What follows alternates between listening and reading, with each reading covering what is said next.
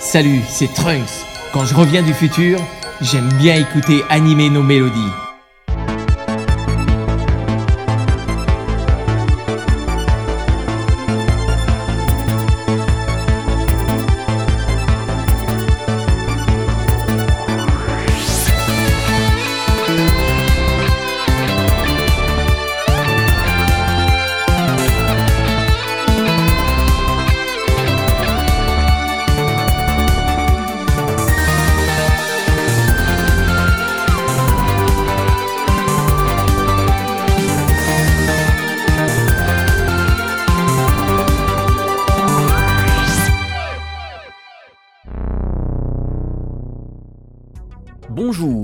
Bienvenue dans ce nouveau numéro de Animer nos mélodies, déjà le 42e podcast consacré au soundtrack oldies de vos animés préférés.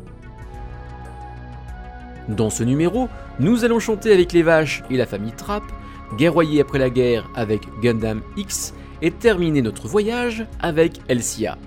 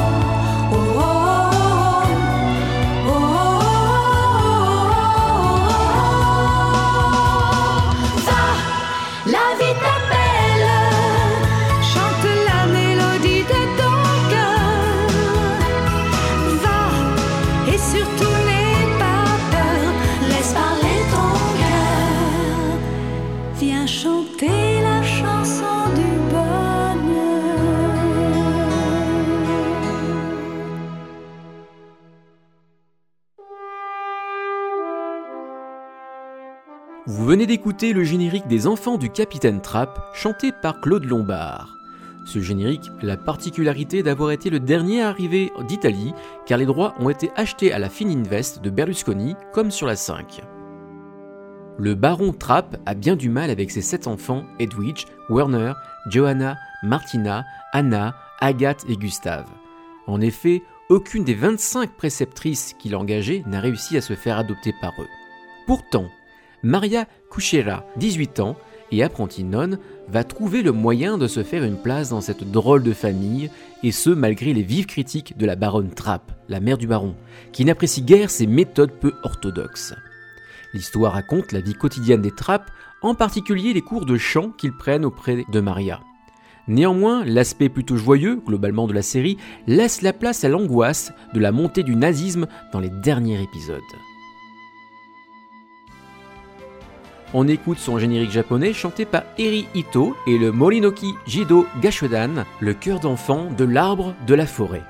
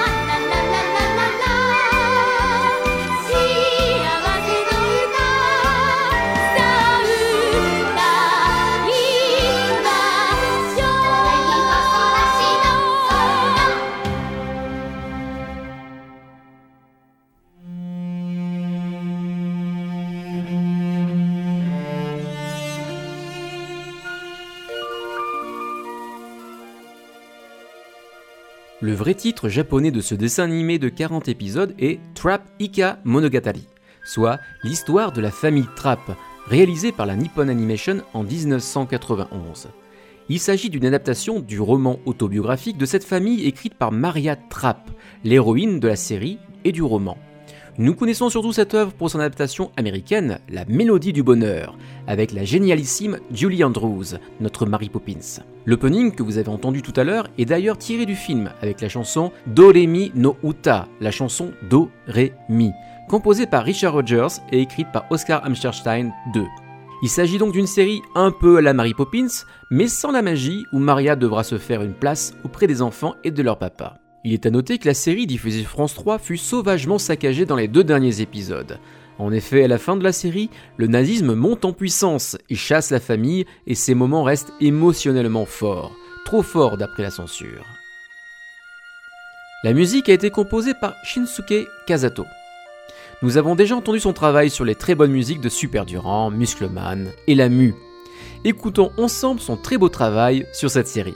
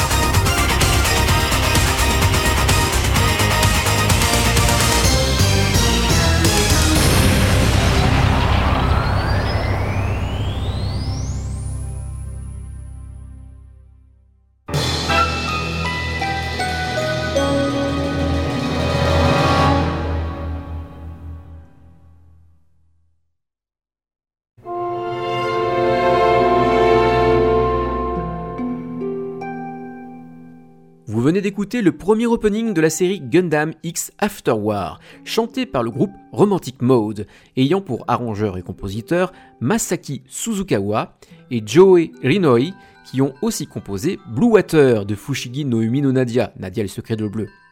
Et leur interprète, Akira Asakura, qui a chanté aussi dans les années 2000 l'opening de She, The Ultimate Weapon. Pour comprendre la genèse de cette série d'OAV, retrouvons dans un focus Ridoka, qui connaît bien l'univers Gundam.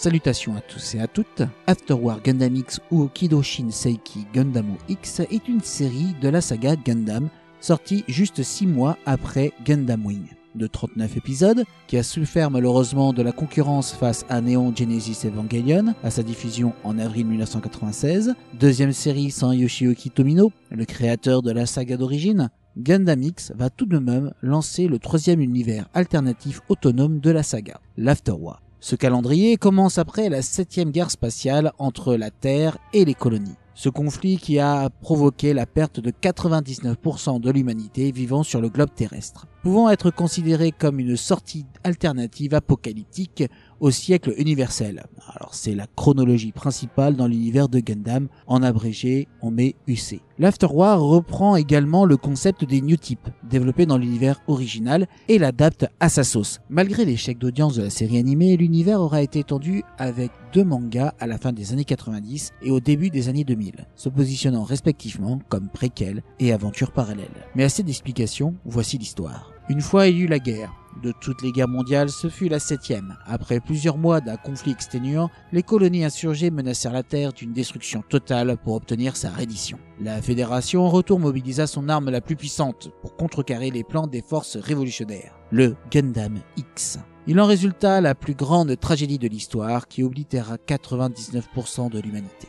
15 ans après cet holocauste, le monde survit comme il peut, entre les petites nations-États qui ont remplacé la Fédération, des mercenaires voleurs appelés vultures fouillant les ruines de la civilisation précédente pour en exhumer des artefacts des temps anciens qui revendront plus offrant. Galod Lohan est un orphelin des décombres. N'ayant appris qu'à compter sur lui-même, il vit de petites rapines, magouilles diverses et autres arnaques. Un jour, un personnage mystérieux l'embauche pour qu'il retrouve une jeune fille de son âge, une certaine Tifa Adil, prisonnière d'un vaisseau vulture Freydon, que commande le non moins mystérieux Jamil Nitz. La rumeur prétend que celui-ci aurait été un puissant new type pendant la guerre. Une de ces personnes prétendument aux capacités extrasensorielles surhumaines pour la liberté desquelles les colonies s'étaient révoltées, entre autres raisons. Mais alors, Galod s'enfuit avec Tifa, il constate rapidement que celle-ci fait preuve d'une intuition étonnante. Se pourrait-il que la légende des New Types soit vraie? Alors qu'ils sont poursuivis, les deux jeunes gens échouent dans une usine de meubles suite abandonnée. Là, ils découvrent une relique d'autrefois, le tristement célèbre Gundam X. Celui-là même qui aurait provoqué la ruine de la sphère humaine.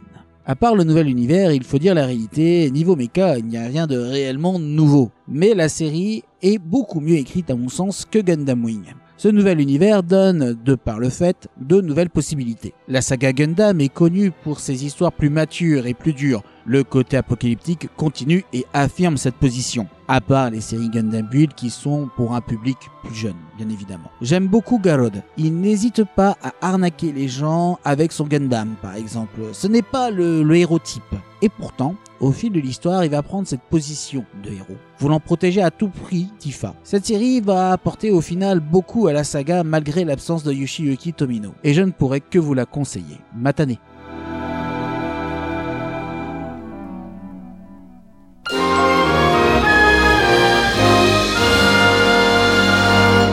Merci Ridoka pour ce focus. Ridoka, que vous retrouverez sur plusieurs émissions de radioanime.net, comme l'apérotac, et je vous invite à vous abonner avec les liens qui sont disponibles dans la description de ce podcast. La musique de cette série d'OAV, distribuée en trois soundtracks, a été composée par Yasuo Iguchi. On lui doit les magnifiques musiques de Phoenix 2772 de Osamu Tezuka, mais il a aussi participé avec d'autres compositeurs aux musiques de Mamawa Shugaku Five Ninsei, maman étant cinquième année. Mais il a aussi composé, et là on l'a déjà découvert dans Anime no Melody, les musiques de Princesse Sarah. On écoute ensemble les musiques de Gundam X After War et on finira avec Human Touch, le premier ending chanté par Warren Weeb.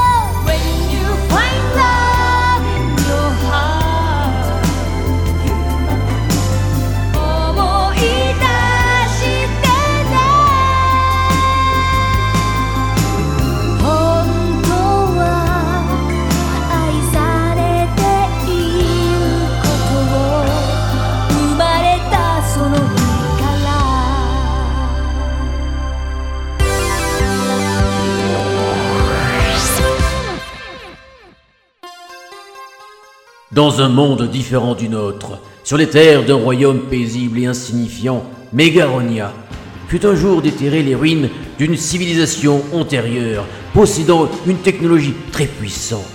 Grâce à cette découverte, Nabosu, le roi de Megaronia, a pu s'emparer par la force du continent de Hulk et des quatre îles divines jouxtant celle-ci. Mais sur l'une de ces îles, Eija, a été retrouvé un texte sacré prophétisant l'arrivée d'un élu qui conduirait le vaisseau des dieux, connu sous le nom d'Elsia, et ferait tomber Megaronia. Tandis que Nabosu ne prend pas cette prophétie au sérieux, sa fille, la princesse Christelle, décide d'aller chercher ce vaisseau et de le ramener à Megaronia. Elle compte en effet l'utiliser pour envahir une nation ennemie. Pour cela, elle compte utiliser le prince Illuri, seul survivant de la famille royale d'Eija, décimé par Nabosu, afin qu'il lui indique le lieu où a été caché ce vaisseau. Durant la traversée vers Eija, Christelle et son fidèle comparse Fengis croisent le navire d'une joyeuse troupe de pirates formés par les héros de cette histoire.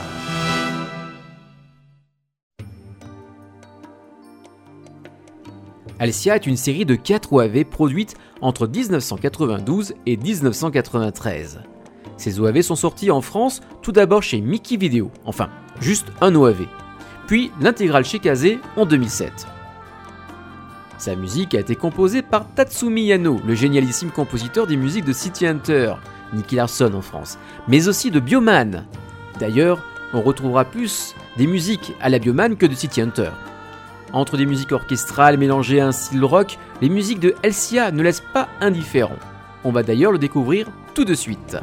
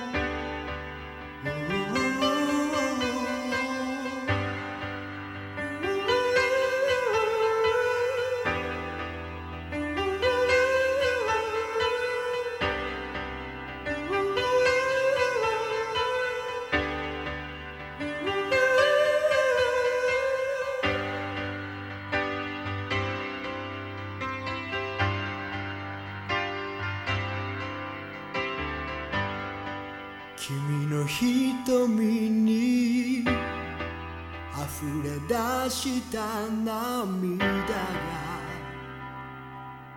止まらない最後の時が別れの悲しみが近づいて差し出し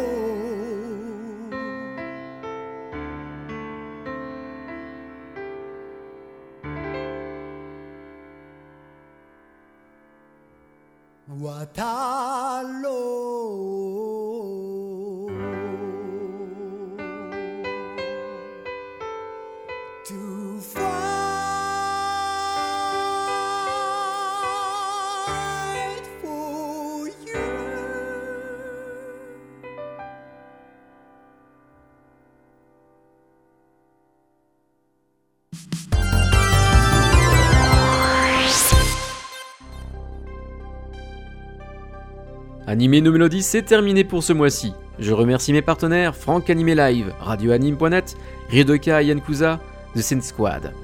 Je remercie Marc Lesser qui vous a fait l'introduction de Animé nos mélodies et Marc Lesser que j'ai pu rencontrer donc à Mangamania, c'était le 2 juin à Montélimar durant le festival euh, auquel je participais. Merci Marc Lesser d'avoir fait la voix de Trunks pour cette introduction à Animé nos mélodies. On se retrouve très vite en juin pour un nouveau numéro et on se quitte avec le ending du film Shin Kemogure Ange Road, sorti en 1996 avec le titre Daydream et chanté par Agua. A bientôt et n'oubliez pas que la musique d'animé, ce n'est pas que pour les japonais.